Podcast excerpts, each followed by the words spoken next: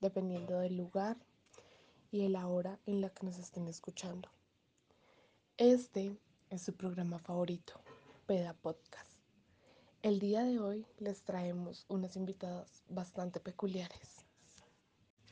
Para hoy contamos con cuatro invitadas muy especiales, las cuales nos van a hablar de un contexto educativo mmm, bastante curioso y diferente es algo que no, quizás está un poco invisibilizado y nosotros no estamos acostumbrados a hablar sobre ellos, los adultos mayores. Pero bueno, yo no voy a entrar en detalles.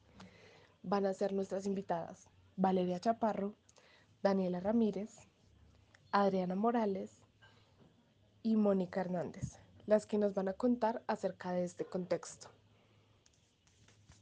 ¿Qué les parece si le damos paso a nuestra primera invitada. Adriana, vamos contigo. Cuéntanos un poco sobre esa caracterización o esa contextualización dentro de la institución educativa. ¿Quiénes son? ¿Qué hacen? Vamos contigo, Adriana.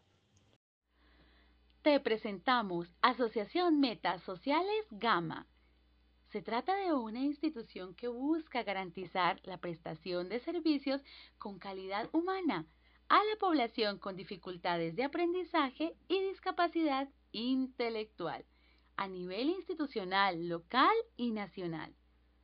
Todo esto brindando formación en valores, proyección ocupacional y apoyo educativo a las personas que con sus diferencias aportan al enriquecimiento de la sociedad y del país.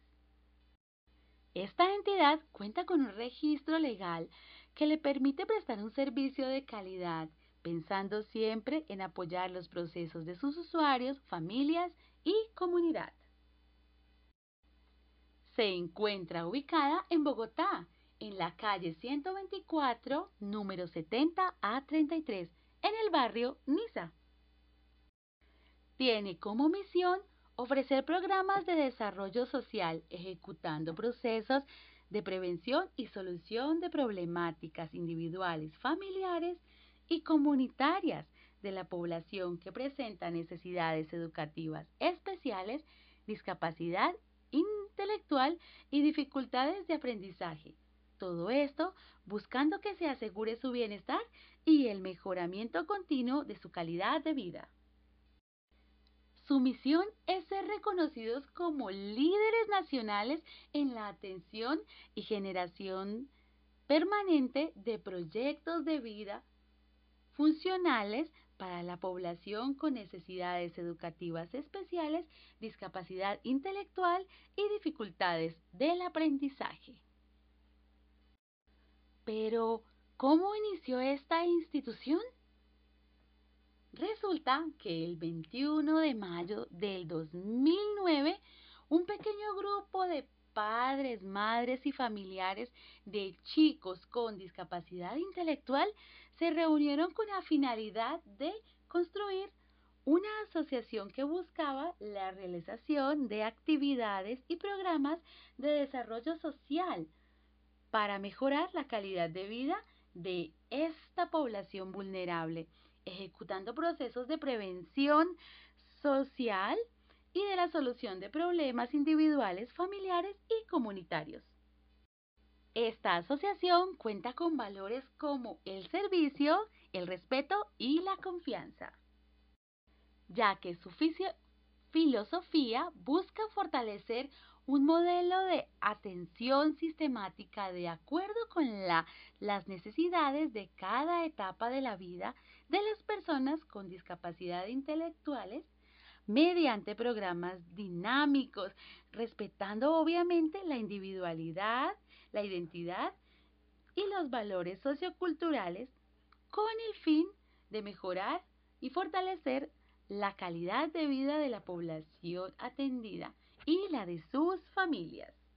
Gracias querida invitada por tu contextualización. Es bastante interesante conocer acerca de este contexto.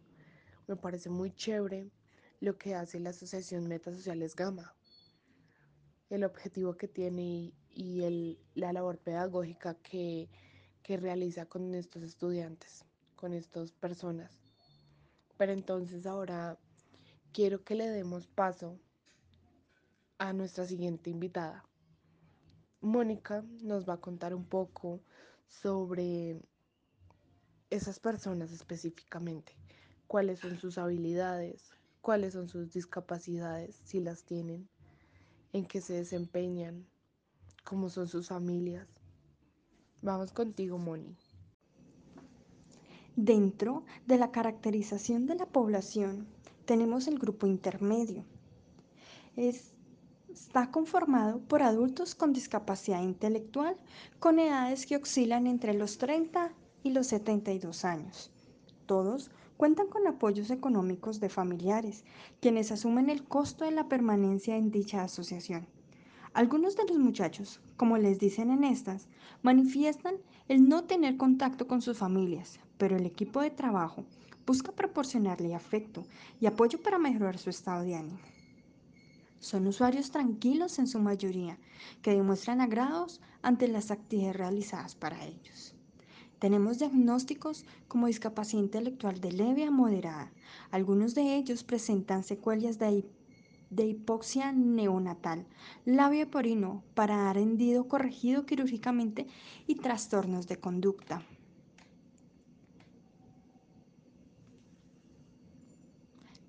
Tenemos seis usuarios en el grupo intermedio.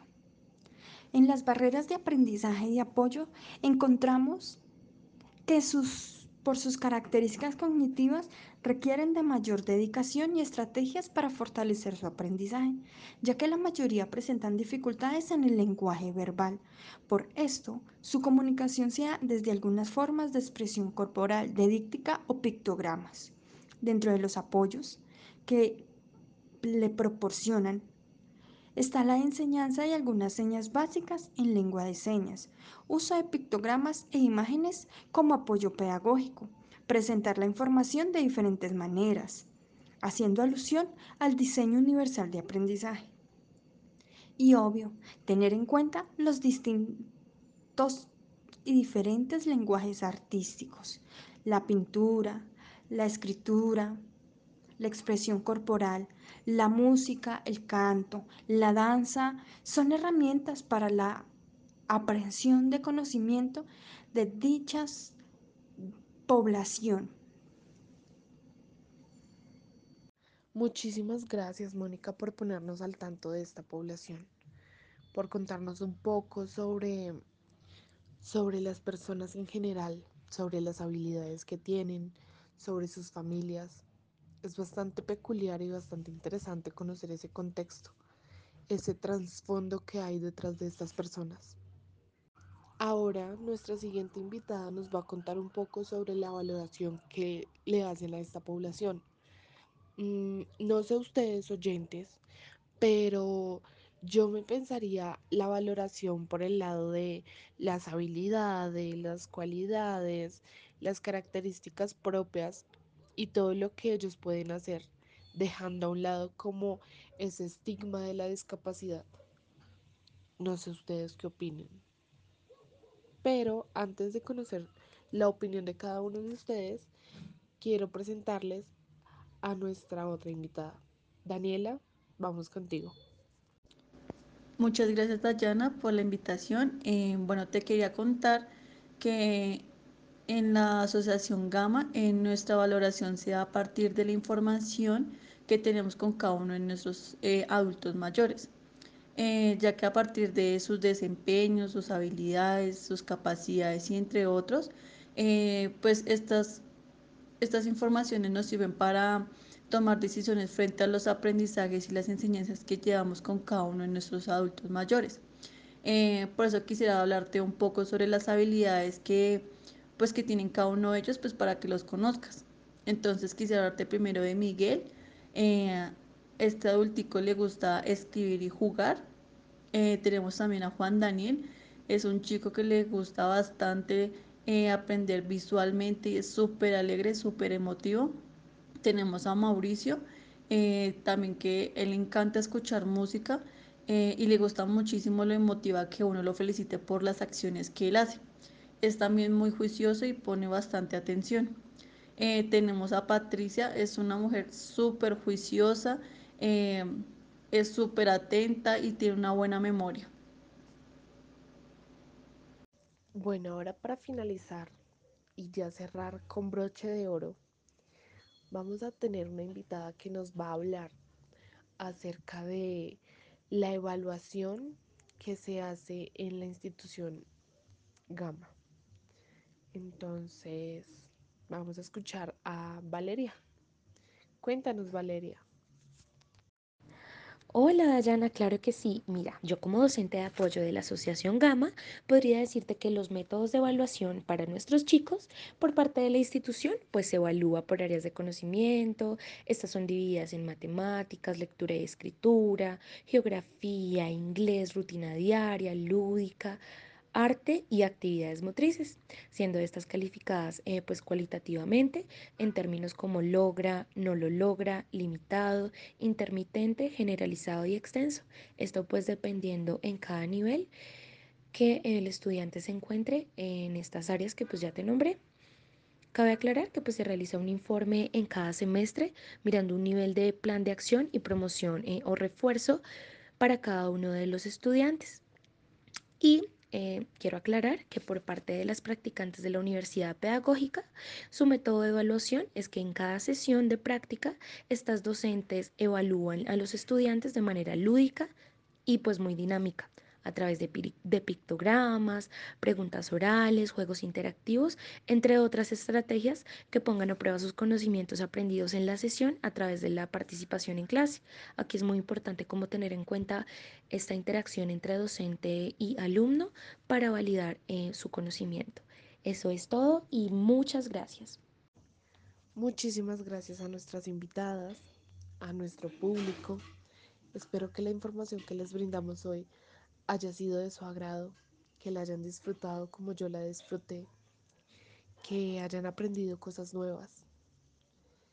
Y nada, nos veremos en un próximo episodio acá en su emisora Pedapod.